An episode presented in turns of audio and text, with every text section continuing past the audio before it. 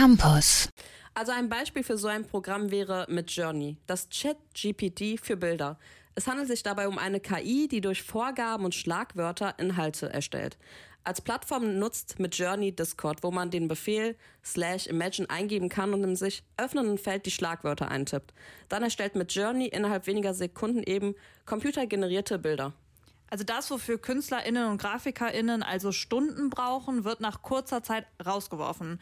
Wie wurde das Programm denn in dieser Szene aufgenommen? Ja, sehr unterschiedlich. Natürlich gab es die Sorge, die KI nimmt uns die Jobs weg. Aber gleichzeitig kann es als Revolution der Kreativität und Kunst gesehen werden. Natürlich wurde mit Journey auch bereits im Grafikdesign Agenturen diskutiert. Ich habe zum Beispiel mit Grafikdesignerin Karina Döring gesprochen, die auch die negativen Seiten an mit Journey sieht. Das Problem ist, es hat auch oft Fehler. Ne? Man muss natürlich sehr genau beschreiben, was man möchte.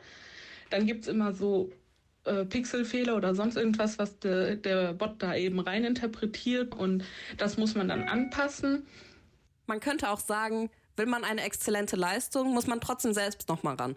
Midjourney kann einem aufgrund von unter anderem Pixelfehler also als Ergänzungstool dienen. Aber wie sieht es denn da mit der Kreativität aus? Ist der Ursprung der Bilder noch in einem selbst, wenn es im Endeffekt computergeneriert dargestellt wird? Also das ist eine sehr philosophische Frage. Man könnte sagen, dass Kreativität sich bei Midjourney auf eine andere Weise äußert. Carina Döring zum Beispiel ist der Ansicht, Kreativität ist sogar notwendig. Man muss ja der AI genau sagen, was auf dem Bild vorkommen soll und dementsprechend kann man das ja sehr gut führen und dafür braucht man ja auch einen Kreativen, der das dann in die Richtung lenkt. Natürlich kannst du die Bilder, die du dir im Kopf vorstellst, nicht einfach kopieren.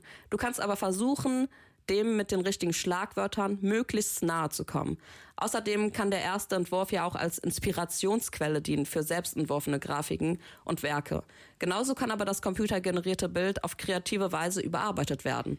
Und wie ist das denn dann so mit den Eigentumsverhältnissen, wenn die Bilder doch computergeneriert sind? Ja, das ist schon eine schwierige Frage. Man hat zwar mit Einschränkungen die Nutzungsrechte über die Bilder, die mit Journey erstellt, aber die hat jeder. Die Bilder selbst werden durch das Eingeben der Schlagworte nämlich nicht zum persönlichen Eigentum. Gut, dann fehlt vielleicht hier und da ja auch der Wiedererkennungswert des Werkes, wenn das tatsächlich jeder nutzen sollte. Danke, Iman, für die ganzen Infos. In jedem Fall eine krasse Entwicklung, auch wenn es noch nicht zu 100% ausgereift ist. Stichwort Pixelfehler. www.kölncampus.com www